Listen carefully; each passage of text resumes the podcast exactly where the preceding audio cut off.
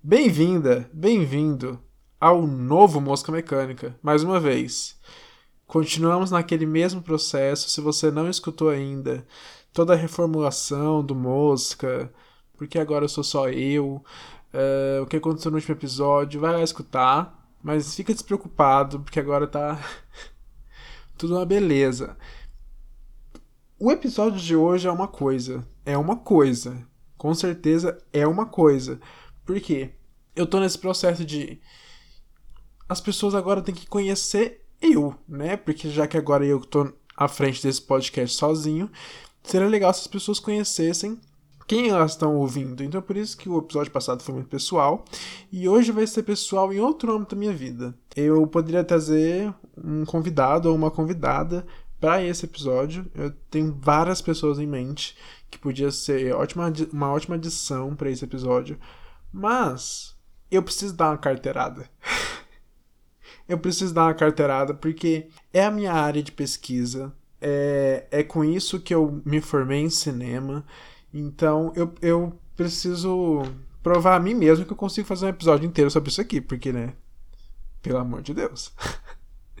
então vai ser um episódio eu explanando para você que ama um slasher ou que não gosta de um slasher, é, mas quer entender um pouco mais, ou para você que nem sabe o que é slasher e agora vai saber de onde surgiu, por que surgiu, os tipos de slasher.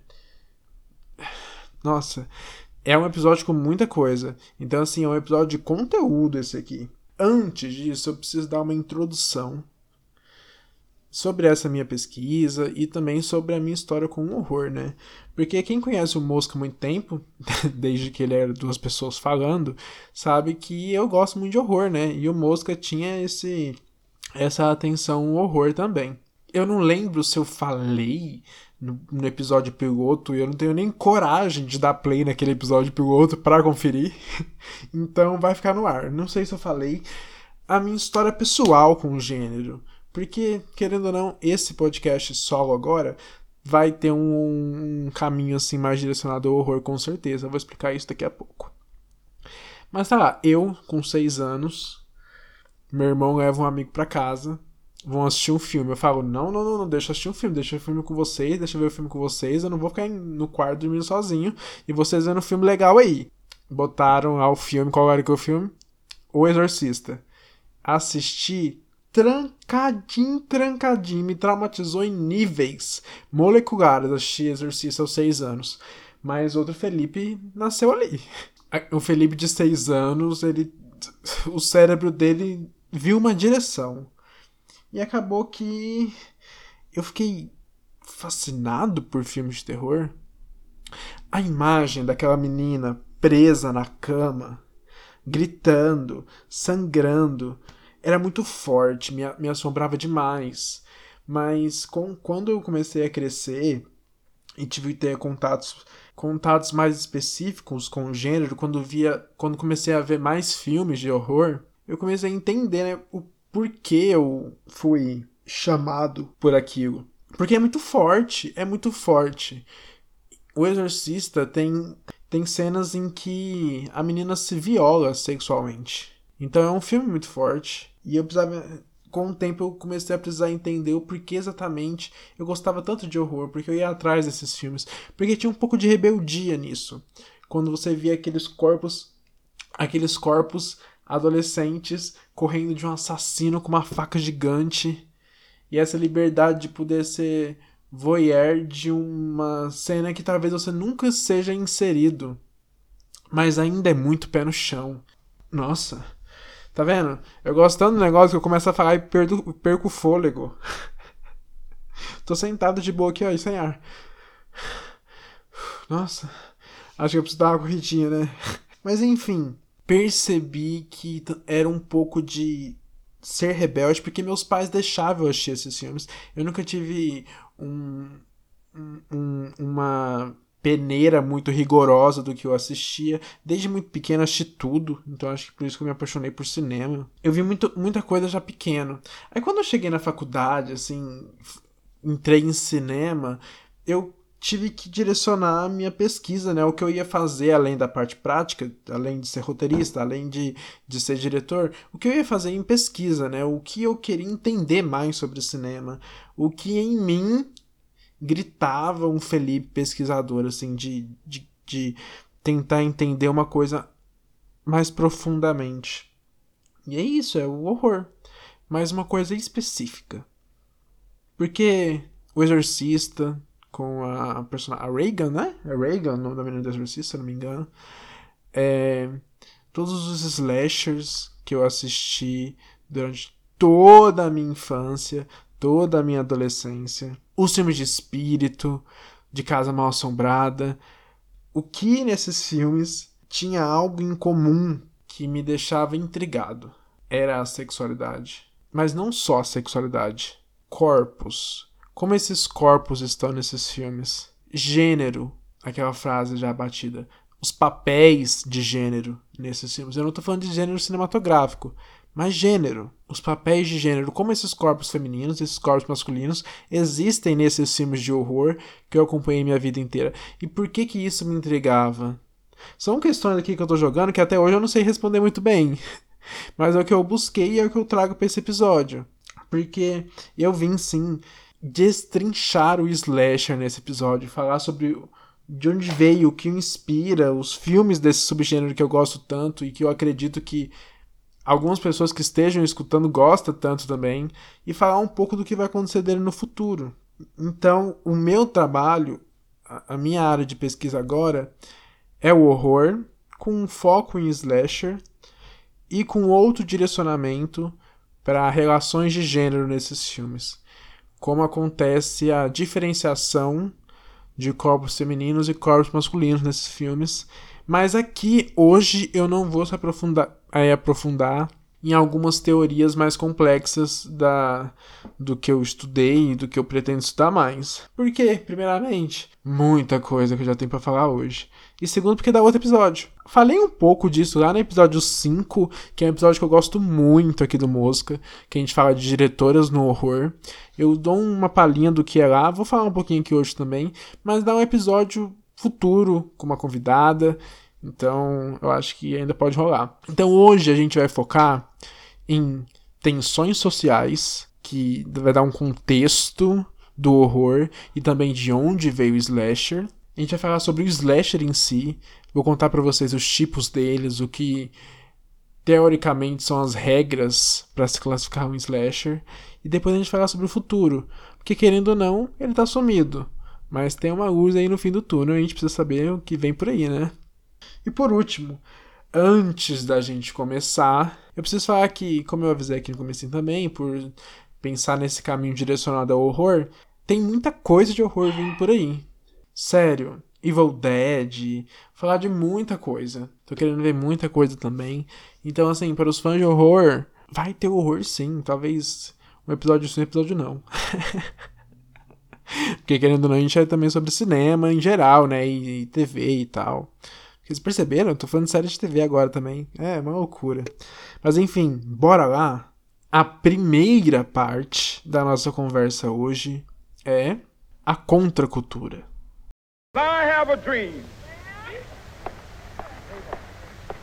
My four little children will one day live in a nation where they will not be judged by the color of their skin, but by the content of their character. I have a dream today. Bom, aqui nessa primeira parte, eu quero trazer para vocês um exemplo da gênese do horror e de como ela já reflete como o horror vai se desenvolver através das décadas dentro do próprio cinema e também do próprio slasher, que é uma frase, inclusive, que eu preciso até pegar aqui, é do autor chamado Almont, que ele fala: o cinema é, querendo ou não, uma máquina de representação social. Ou seja, ele sempre vai trazer as angústias do mundo real, as inseguranças do mundo real, sempre naturalmente, vão ser refletidas pelo cinema. Então, ali, junto com a gênese do próprio cinema, acontecia também a gênese do horror. As pessoas, muitas pessoas, né, quando lembram assim de primeiro filme, início de cinema, lembram de Lumière. Lembra do filme Viagem à Lua, aquele filme de 1902. Era um filme de fantasia. Então, já havia uma gênese do horror ali. Do horror, assim, do choque de se ver algo novo que traga um pouco de espanto. E tendo esse início na fantasia, começou a se adaptar rapidamente. Já em 1910 já tinha curta do Frankenstein, já começou a ter adaptações de contos do Edgar Allan Poe. Então, com o próprio cinema, o horror já nascia. Mas ele era muito tímido, as pessoas não se acostumavam fácil com ele ele não pegava, sabe? Gente não irritava. Ficava muito abaixo no charts, as pessoas não davam muita bola pro horror, assim. Eu consigo até ver um pouco hoje, né, em questão das pessoas levarem a sério, mas enfim. Só que aconteceu uma coisa: a Primeira Guerra Mundial. E com o fim da Primeira Guerra Mundial, lá para 1918, a Alemanha, ela tava assim, muito depressão, assim, um sentimento de pessimismo na nação inteira, um país assim destruído, em luto pela guerra, e num sentimento de derrota, de pessimismo. Que aí algumas pessoas devem saber que daí que veio o expressionismo alemão, né? E o expressionismo alemão é o pai do horror, praticamente. Vocês, muitos autores podem discordar, mas eu gosto de ver assim. Veio desse sentimento de tristeza, foi aí que colou. Porque o expressionismo alemão é sobre essas formas distorcidas, esses elementos góticos, é, que se vê o que as pessoas consideram como o grande primeiro filme de terror, que é O Gabinete do Dr. Caligari. Que é um filme muito bom, eu ainda pretendo falar aqui no, no podcast. Mas é assim, aquelas, aquelas formas tortas, aquele sentimento frio, é, pessimista, sem esperança que, que tem no filme, que nasce o horror ali. Em que realmente colou. Colou. Dr. Caligari foi um hit.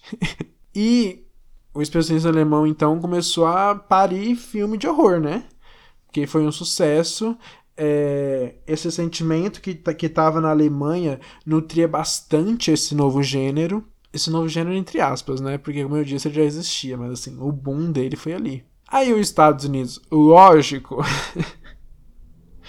começou a ficar de olho, né, no que estava rolando lá e começou a querer reproduzir um pouco disso em Hollywood, mas não estava rolando muito, porque os Estados Unidos ele também estava com uma ressaca da Primeira Guerra Mundial, então ele tentou colar lá também. Só que só foi dar certo como ele começou a pegar esses artistas europeus, trazer para cá e tentar fazer esses para cá não, é para lá e tentar fazer esses filmes acontecerem. Mas foi só em 1930, que é considerado como a década, a era de ouro do horror, é que as coisas realmente deram certo. É que vem aqueles filmes como Drácula, Frankenstein, Os Monstros da Universal. Foi quando o horror pegou pra cá. Quando as pessoas começaram a acreditar nisso como um gênero. E rendeu muito. Nossa, rendeu sequência para dar com pau. Sabe? Frankenstein, nome do Frankenstein, Frankenstein e Lobisomem, Lobisomem e o Drácula, crossover, quem é Marvel. É muito legal. É uma década que deu muito certo pro gênero com esses novos personagens, esses novos rostos. Porque se a gente pensar que a gente conhece, sei lá, a Samara, o Jason, o Fred, quem veio primeiro é o Drácula, saca? O Frankenstein, a Múmia, o Homem Invisível, toda a noiva do, do Frankenstein, todos esses monstros prevaleceram em 1930. Só que, por conta do, do como eu disse, assim, o cinema ser essa, essa máquina de representação social, significa também que ele é cíclico. As coisas vêm voltam, as coisas vêm e voltam, as coisas se repetem, vão embora e voltam, e se repetem, vão embora e voltam. Então o horror começou a dar uma brochadinha novamente, assim, 40, 50, só tinha essas continuações e tentativas de irritar novamente, de trazer esses novos filmes. Aí, em 1960, que eu já vou entrar daqui a pouquinho, começa, na, na, parte social, digo eu, começa a vir filmes um pouco mais diferentes, assim, Bebê de Rosemary, A Noite dos Mortos Vivos, que são filmes que eles pare pareciam ser um pouquinho mais críticos, é, com contextos um pouco mais sociais. Não que aqueles filmes não tivessem, mas esses eles eram mais pontuais, não tão na cara, mas muito mais em muito mais intencional, talvez. O porquê isso? A contracultura. Bora lá. A década de 50 nos Estados Unidos é uma década marcada por um, conserva um conservadorismo muito forte, que é onde prevalece aquilo de família, vindo dos anos 40 também, da família tradicional, da família margarina norte-americana estadunidense, no caso. Só que isso, lógico, trouxe uma resposta muito forte nos anos 60, que é conhecida como a Era dos Protestos. Aconteceu muita coisa nos anos 60. O porquê que eu vou falar sobre as coisas que aconteceram nos Estados Unidos nos anos 60 para falar de slasher, vocês vão entender. Mas vamos lá. Contra esse conservadorismo, uma grande parte da população dos Estados Unidos começou a se revoltar com o governo contra algumas coisas que faziam a, a sociedade parecer estagnada. Exemplos é o governo do John Kennedy.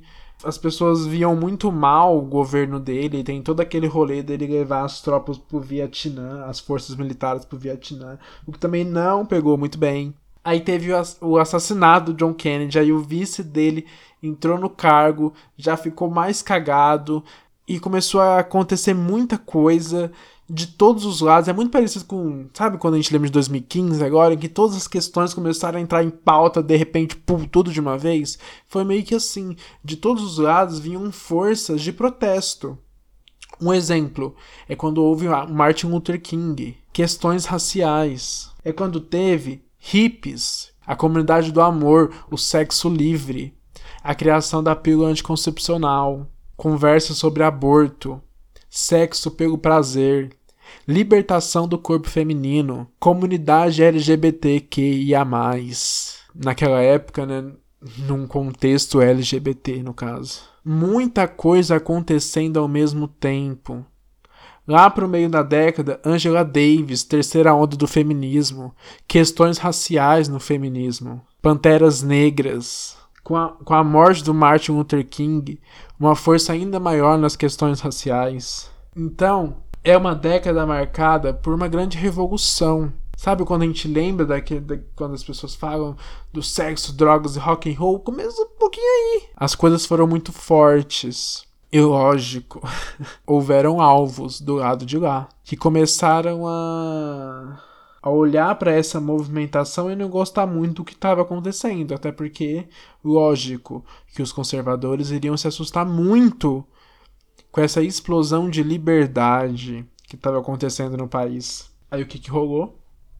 Uma resposta a essa contracultura, é lógico. A nova direita. No final dos anos 60, começo dos anos 70, essa resposta veio muito na mídia. Porque, querendo ou não, essa direita era muito religiosa, muito religiosa.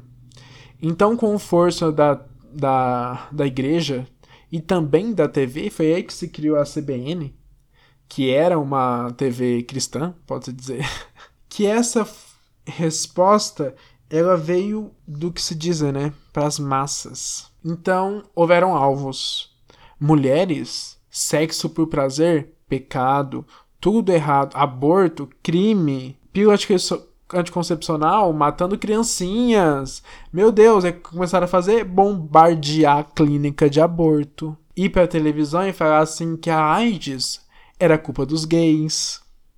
Então começou uma resposta muito, muito violenta. E eu gosto de, de falar sobre isso porque me lembra, assim, eu não sou historiador, eu não sou sociólogo, mas como eu disse, as coisas são cíclicas, certo?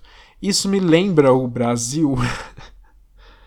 é porque são forças emergindo e sendo atacadas, e forças emergindo e sendo atacadas, e respostas e outras respostas. Isso me lembra um, um Brasil que parecia acordar para essas questões, Um Brasil que parecia se conscientizar sobre muitas coisas do nosso país, mas que, lógico, uma resposta política religiosa é, de uma, pode-se dizer, nova direita também veio, aconteceu, e olha aí onde a gente está. Eu, de repente, comecei a falar de política. Mas é o que aconteceu, é o que sempre acontece. É, foi uma, uma um, como eu disse, uma direita muito religiosa, então eram alvos as mulheres. Então, muitas dessas respostas eram para essas mulheres tentar trazer um pouco dos valores dos anos 50. Porque ir pra rua gritar por direitos, você, pode, você tem que ficar em casa fazendo o almocinho pro teu marido, que vai lá pro Wall Street arrumar dinheiro para casa. Uau. Complicado, é o que a gente sempre vê por aí. E como eu disse, cara, a criação da CBN, a mídia. Porque a era do protesto, lógico, apareceu na mídia, mas não tinha todo esse apoio, não é mesmo? Nem imagino por quê. Aconteceu isso no mundo inteiro, né? Eu tô dando um foco aqui nos Estados Unidos porque o slasher como o conhecemos, ele, ele vem dos Estados Unidos, né? Então preciso dar o contexto de lá. Mas um pouco dessa era, assim, dessa, dessa emergência de protesto aconteceu um pouco no mundo todo, assim, perto ali daquele tempo, né?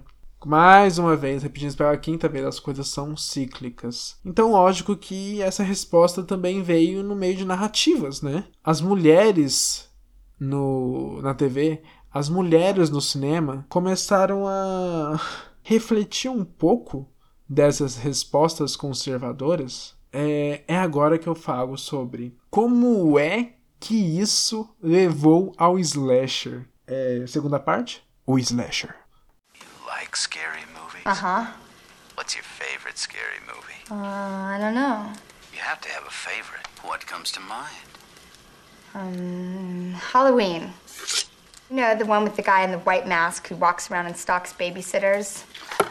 Bom, como eu disse, para aquele autor, o Almond, o cinema é essa máquina de representação. Um outro autor chamado Noel Carroll, ele diz que o horror ele é caracterizado naturalmente por se multiplicar em subgêneros. E isso refletido quase sempre em tensões sociais. Então é só a gente juntar uma coisinha com a outra aqui nesse momento. Os Estados Unidos está pegando fogo, pegando fogo. E é lógico que a arte, e nesse caso o horror, ia de alguma forma traduzir isso em tela. Mais uma vez, eram inseguranças, eram medos, eram ansiedades reais que precisavam de alguma forma se materializar em monstros nas telas. É daí que vem o slasher. É complicado falar isso, inclusive era complicado eu estudar isso na, na época que eu estava fazendo a minha pesquisa para o TCC. É complicado, inclusive, eu até pesquisar isso hoje, porque se a gente fala assim que o slasher ele vem dessa resposta conservadora para a contracultura, meio que fica parecendo que a gente fala que, por exemplo, o, o John Carpenter fez o Halloween querendo bater palma pra nova direita cristã e mandar a galera hippie se fuder, sabe? Não é como se eles fizessem isso de propósito. Alguns realizadores de Slash, inclusive, até chegam a comentar de que não, não, não foi consciente. É porque a gente está pensando em cinema como uma mente, Hollywood como uma mente pulsante que se que compra certos projetos, que escolhe o que colocar em tela em certos momentos. E o que passou, o que, o que fez sucesso, foi o que acabou refletindo o sentimento de algumas pessoas, o sentimento de um país, saca? Então, sim, o slasher ele vem dessa resposta conservadora. Trouxe filmão. Trouxe muito filmão mas veio dessa resposta conservadora. O porquê, eu explico para vocês. O slasher, ele é ca caracterizado por, geralmente, uma figura masculina, geralmente mascarada ou um pouco deformada. Chegou a ser, até a ser raro o assassino ser uma cara limpa, né? Uma pessoa de cara limpa. Então, geralmente, essa figura masculina mascarada que perseguia adolescentes é que perturbavam de alguma maneira ordens sociais, é, ou assim, em outras palavras, jovens baderneiros que iam para algum lugar ou estavam só na vizinhança de boa ou iam para uma cabana.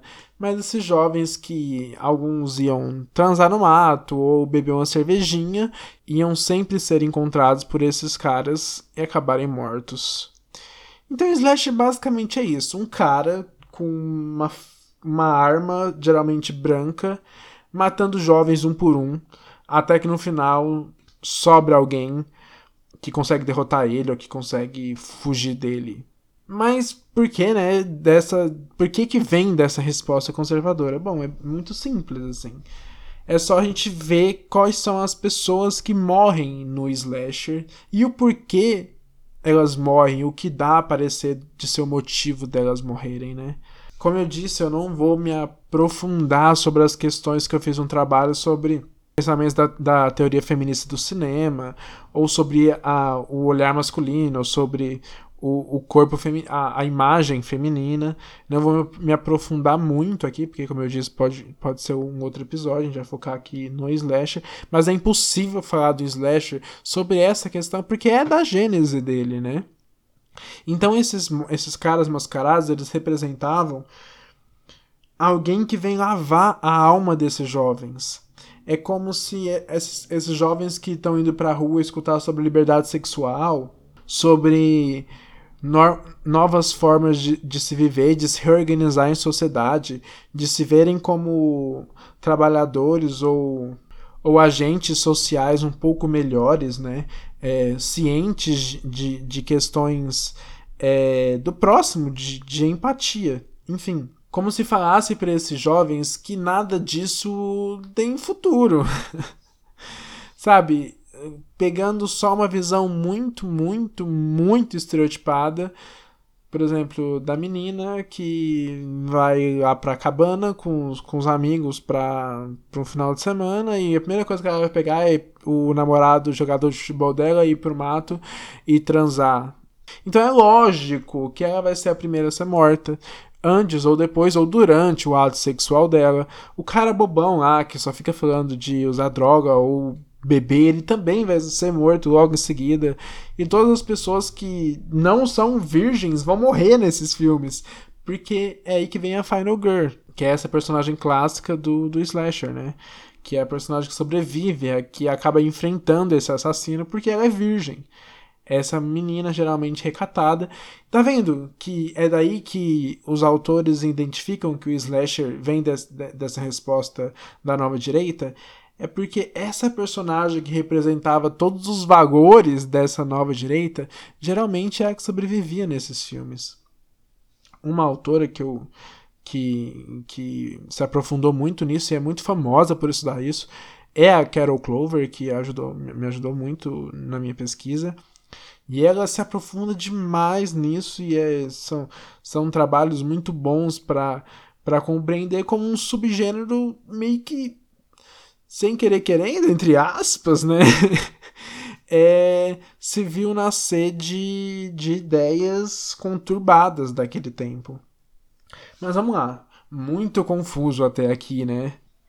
Eu só quis trazer para vocês o porquê de todo aquele contexto histórico que estava acontecendo nos Estados Unidos para esse subgênero.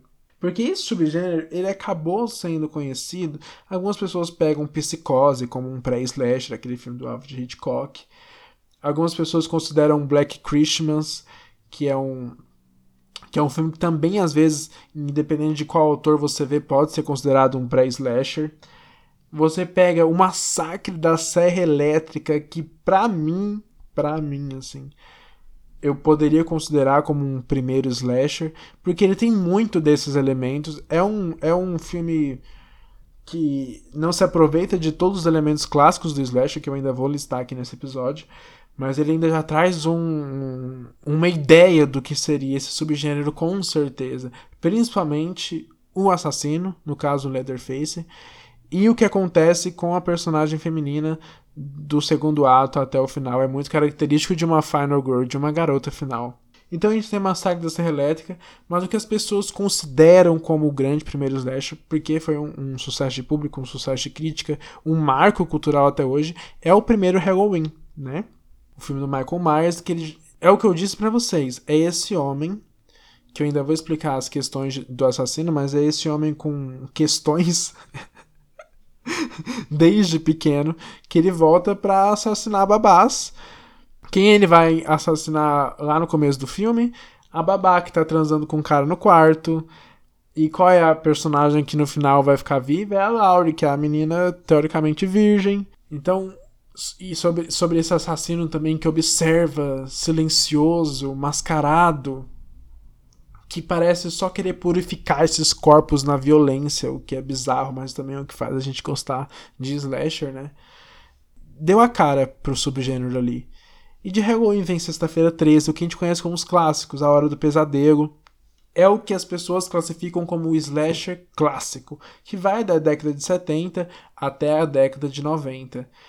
É de onde brota assim, muito slasher. Sabe que a gente tá vendo filme de herói brotando aí, feito doido e derivados? Então, slash, filme de slash, filme de slash, filme de slash, brotando, brotando, brotando, brotando, brotando. O que acontece geralmente com o cinema, as pessoas enjoam, a fórmula cansa. Porque querendo ou não, são filmes muito parecidos. É a galera jovem que vai pra um canto e começa a morrer e corta, corre, grita, sangue, peitos corta, grita, sangue. Isso era o slasher. Entre 70 e 90. Aí que, né, o gênero começou a entrar em muito desuso, muito desgaste, as pessoas não viam mais, assim, infinitas sequências. Aí vem a década de 90. Aí vem o Wes Craven.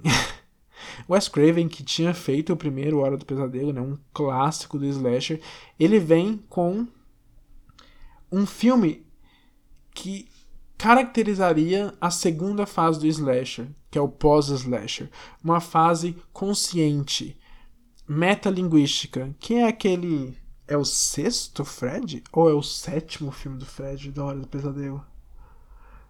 Eu não anotei. Vamos lá confirmar? Não, não vamos confirmar. Nossa, até eu abri o Google, mas é aquele aquele A Hora do Pesadelo, se eu não me engano, é o 7 mesmo. Eu acho que é o 7. Aquele Hora do Pesadelo que o Fred, ele sai do filme pra atacar o diretor e a atriz que fizeram Hora do Pesadelo. Então, toda uma metalinguagem de uma maneira de reimaginar o gênero. Que aí vem também, quem? Quem? quem é que vem? Do Wes Craven também. Pânico. Não tem como falar de slasher se não falar de pânico. E eu já venho dar uma notícia aqui. Em outubro deste ano, assim como ano passado teve especial de slasher toda semana. Não, especial de slasher não, especial de Halloween. em outubro do ano passado, teve especial de Halloween. Toda semana um episódio sobre terror. Esse ano, o mês de outubro vai ser quatro episódios. Cada episódio sobre um filme de pânico. É isso. Decidi. Pânico 5 tá aí, vou falar dele no, no, final desse episódio aqui, mas já fiquem preparados, tá? Já abrindo parênteses aqui, em outubro, cada semana, um episódio sobre filme de Pânico, isso vai acontecer. Eu tô tão animado. Nossa, eu tô tão animado. Vai ser bom demais, vai ser bom demais. Eu, eu acho que vai ser quatro episódios, né? Talvez aí mude até lá, mas eu vou falar de todos os filmes. Enfim, um slasher mais autoconsciente, mais engraçadinho, sabendo das suas regras, sabendo dos seus estereótipos, sabendo dos seus clichês, sabendo de todas as suas estruturas, todas as suas fórmulas, consciente disso e assim surpreender o público por um pouco mais de tempo. E é um pouco mais de tempo mesmo, porque lá para 2000 já pff, já não rolava mais. Deu um boom, Pânico deu um boom. Veio eu sei o que vocês fizeram no verão passado, Lenda Urbana. Eu ainda sei o que vocês fizeram no verão passado. venham esses filmes assim que eles têm aquele gosto gostoso de anos 90, anos 2000, assim, aqueles figurinos, aquelas franjinhas. Pânico é, é, muito isso, né? Eu não vou nem aprofundar em Pânico, senão eu vou falar demais aqui, porque né, deu pra perceber que eu amo demais. Mas esse pós-slasher de 90 a 2000 é esse pós-slasher tentando se reinventar. É tentando pegar da autoconsciência um gás Só que no começo dos anos 2000, um outro horror começa a fazer sucesso, né? É o, são os anos de chamado, são os anos de grito, os anos de sexto sentido. São filmes um pouco mais abstratos, é, com outros temas, entre aspas, outros monstros. Então o slasher, mais uma vez, começou a cair em desuso. Ele voltou com gás em algum momento? Não. E esse período é esse terceiro período que é onde você encontra maior divergência em autores, né? Que dizem que é o Neo Slasher, que é esse slasher que ele mistura todas as referências, todas as fórmulas e pega de vários outros gêneros, porque é aí que eu, que eu, que eu baseio o final da minha pesquisa, assim, que é como esse o slasher está presente em produções muito famosas contemporâneas, né? No meu trabalho eu falo de It que é Corrente do Mal, e A Bruxa, falo sobre as garotas finais nesses filmes. Então esse New Slasher que é marcado por muito reboot, muito remake, sabe? Remake de Massacre Elétrica, o ótimo remake de Sexta-feira 13 que eu amo, aquele remake estranho pra caramba de Hora do Pesadelo, os Halloween. Então assim, de 2000 a 2010 é muito remake, é tentar reaproveitar essas ideias e também se lá no começo o Slasher era sobre matar adolescentes que fazem sexo ou passam dos limites sociais conservadores, agora era diferente. Entortava um pouquinho a regra agora. Por quê? Porque eram outros medos, outras angústias. Depois do 11 de setembro, meio que você não era mais tão responsável assim pela sua tragédia, porque você podia estar no lugar errado, na hora errada, que ia acontecer uma merda com você o slasher ainda era sobre matar mulheres nuas durante o ato sexual. Ainda era sobre matar o bobão bêbado na floresta. Ainda era sobre isso. Ainda era a menina virgem se apostando da arma fálica do assassino e revidando contra ele o que, na, o que no episódio que eu estou prometendo até demais que eu falaria sobre essas questões de corpos masculinos e corpos femininos, a gente entenderia que é uma forma da menina ficar em posse do fago. Uma viagem. Nossa. Será que eu faço esse episódio mesmo? Mas por quê? Por que, que, eu, que eu tô falando isso? É porque tem os elementos clássicos do slasher, né? Vou até pegar aqui porque tá, tá até listado. Tá até listado aqui, só um segundo. Aqui. Tem coisas que marcam o slasher, né? Tipo, o assassino, que já falei como mulher. Tem, às vezes ele tem questões, por isso que às vezes ele é transvestido, ele tem questões com corpos femininos, ele tem questões de repressão sexual ou repressão moral, geralmente vindo de personagens que são as mães ou os pais, principalmente as mães, várias questões. Ai, muito Freud. Além do assassino, tem um lugar terrível. Esse lugar terrível pode ser um subúrbio, uma cabana, uma casa abandonada, ou uma casa no lago, um acampamento. Sempre tem um, tem um lugar terrível que aconteceu alguma coisa ali que vai trazer do passado ou que vai ter um, uma revisita de alguém. A arma, geralmente fálica, para simbolizar realmente uma violação ao corpo dessas, aos corpos dessas vítimas. As vítimas que eu falei tem aquele, todo aquele clássico: a puta, o atleta, o nerd, o bobo e a virgem. São assim, o, aquele filme nossa, eu acho que eu vou fazer, sabe o quê? Um mosquinha sobre o Segredo da Cabana. Eu vou fazer um mosquinha sobre o Segredo da Cabana, porque o Segredo da Cabana destrincha esses clichês. E eu vou fazer um mosquinha, então acho que essa semana mesmo aí, próxima semana tem mosquinha de Segredo da Cabana. Tô prometendo aqui, se eu não cumprir, pode vir aqui na minha casa e me enforcar. Tem essas vítimas, então, que são muito estereotipados. Tem o choque, que geralmente vem da violência. E tem a Final Girl, que é essa menina, geralmente virgem, mais inteligente que as outras personagens, que traz consigo geralmente nomes masculinos e características masculinas, o que num episódio que, que eu falei aqui, poderia ser um episódio só disso, a gente entenderia que é uma forma de masculinizar elas para as audiências masculinas. Então, nossa, muitas questões, né, no slasher, realmente. Mas esse novo slasher dos new slasher, ele pegava essas essas regras, o lugar terrível, o choque, bagunçava com outros gêneros e trazia essas novas coisas que a gente está vendo por aí. Então o que a gente está vendo hoje é o slasher presente em algumas coisas, em algumas coisas com um pouquinho de slasher. Mas a gente está tendo slasher? A gente não está tendo slasher. Ainda. Ainda. Porque a gente ama um Fred, a gente ama um Jason, entendeu? A gente, a gente ama essas coisas clássicas. Mas algumas coisas clássicas precisam voltar diferente e a gente precisa ter coisas novas também. É aí que eu vou falar do futuro. Então, parte 3: O futuro. Next Halloween, when the sun sets and someone is alone.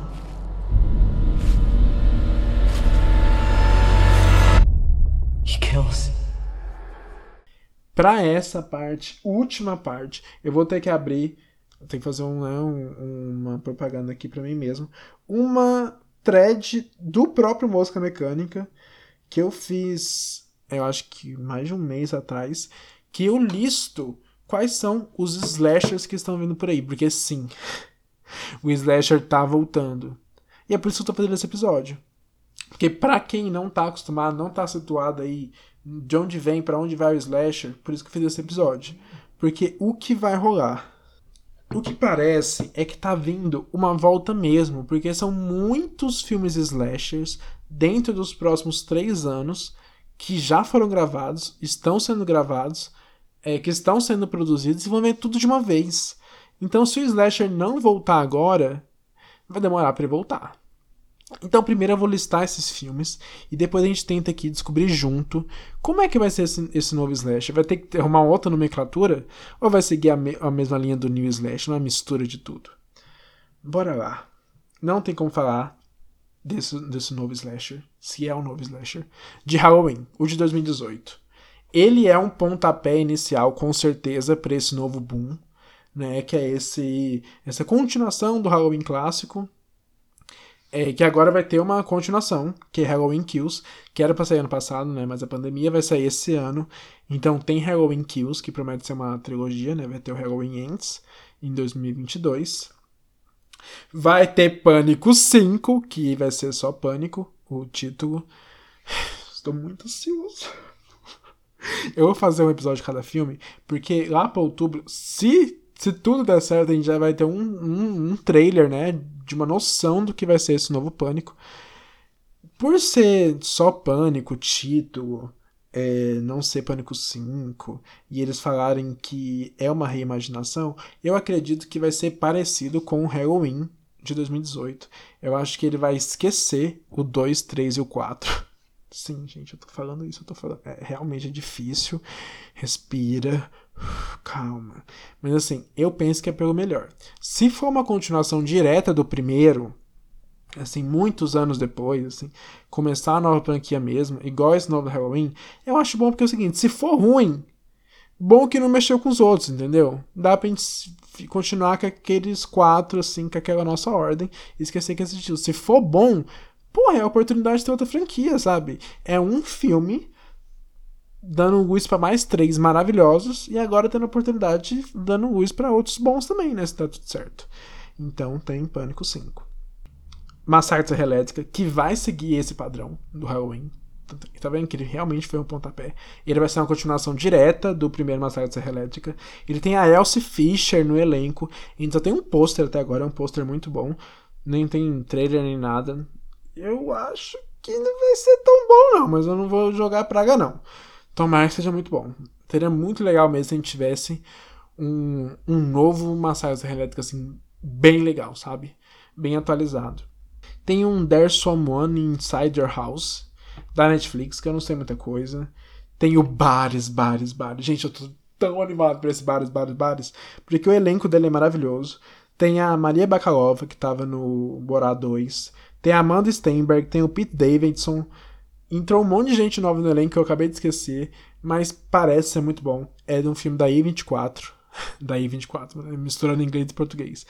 Da A24. E parece ser um, um slasher indie eu sinto que ele vai ser um, um slasher sagaz. Ai, eu tô muito animado.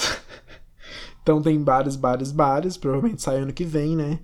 Tem 18 and Over, que é um filme maluco que tem a Paris Hilton, a Pamela Anderson, a Sky Ferreira, que é estrelado e produzido pela Ashley Benson. Tem o G-Eazy no filme também, então tem esse 18 and Over. Tem Time Cut, que é da mesma galera que mexe com A Morte dá Parabéns, é, que fez o Freak, que são filmes, né, que tentaram dar um, um up no Slash, acho que até conseguiram, assim. Tem esse time cut, então. E é isso. É, acabou a thread. então tá vindo esse tanto de filme de uma vez. O que, que vai ser? Não, sério, o que, que vai ser? Porque, por exemplo, esse Freak e A Morte dá Parabéns é um lado mais pra comédia, né? Um pouco da sátira mesmo até.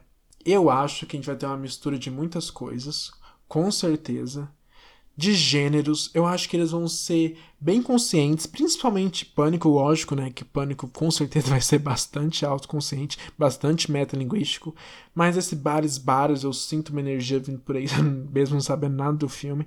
Então eu acho que vão ser filmes mais conscientes, que vão trazer um pouquinho do humor, sim, e quando não for pra esse lado, eles vão para lados muito violentos, como Halloween, por exemplo, que, e, e parece até que Halloween tem até muitas questões sociais, o diretor está falando bastante né, sobre essa, esse novo filme. Então eu tô animado. É um, é um prazer poder falar de slasher aqui no Mosca Mecânica, é uma coisa que a gente, eu e Matheus sempre quis fazer. Então agora que eu tô sozinho, assim, tendo a oportunidade de falar sobre uma coisa que eu estudei, sabe? Pretendo estudar mais e ainda assim, prometendo tanto um episódio que seria muito legal de fazer sobre essa parte mais complexa do slasher mesmo, assim, do próprio horror, né? De como funcionam corpos masculinos e femininos nesses filmes. Então eu ainda pretendo fazer esse episódio. É muito legal ter a oportunidade de mostrar para vocês o que eu gosto de pesquisar, o que eu gosto de estudar. Não é só isso também, mas essa é a principal, assim. Então dando a oportunidade de vocês me conhecerem um pouco mais, mais uma vez. É, vai ter o Mosquinha do, do Segredo da Cabana. Com certeza vai ter o, segredo, o Mosquinha do Segredo da Cabana. E eu acho até que o episódio de semana que vem, o MM normal mesmo, vai ser de terror de novo. então vamos lá ver o que acontece. E aí, o que, que vocês acham do Slasher? Vocês gostaram de alguma nova informação aqui? Vocês conheciam algumas coisas, desconheciam outras coisas? Fala comigo no e-mail, bobo Mosca Mecânica Podcast, arroba gmail.com. Vai no Twitter lá, Mosca Mecânica, no Instagram, Mosca Mecânica, fala comigo, manda sugestão, manda uma crítica, fala o que você achou, dá uma dica de episódio, bora conversar, bora se conhecer também. Me conta aí o que você pesquisa, ou o que você quer pesquisar, ou me fala aí que tipo de filme você gosta de ver, gosta de ver. tô nem sabendo falar mais. Minha boca tá seca. Uh, nossa, falei animado esse episódio, não é isso que dá. Fala do que gosta. Puta merda, dei carteirada, hein? Dei carteirada. Bom, é para isso que eu formei, né? São quatro anos para poder conseguir falar um podcast de, sei lá, 50 minutos aí correndo, feito um doido. Sobre slasher e contracultura e aborto e o cara era quatro. um beijo. É... É isso. Que venha a nova fase do Slasher. Eu tô animado pra caralho.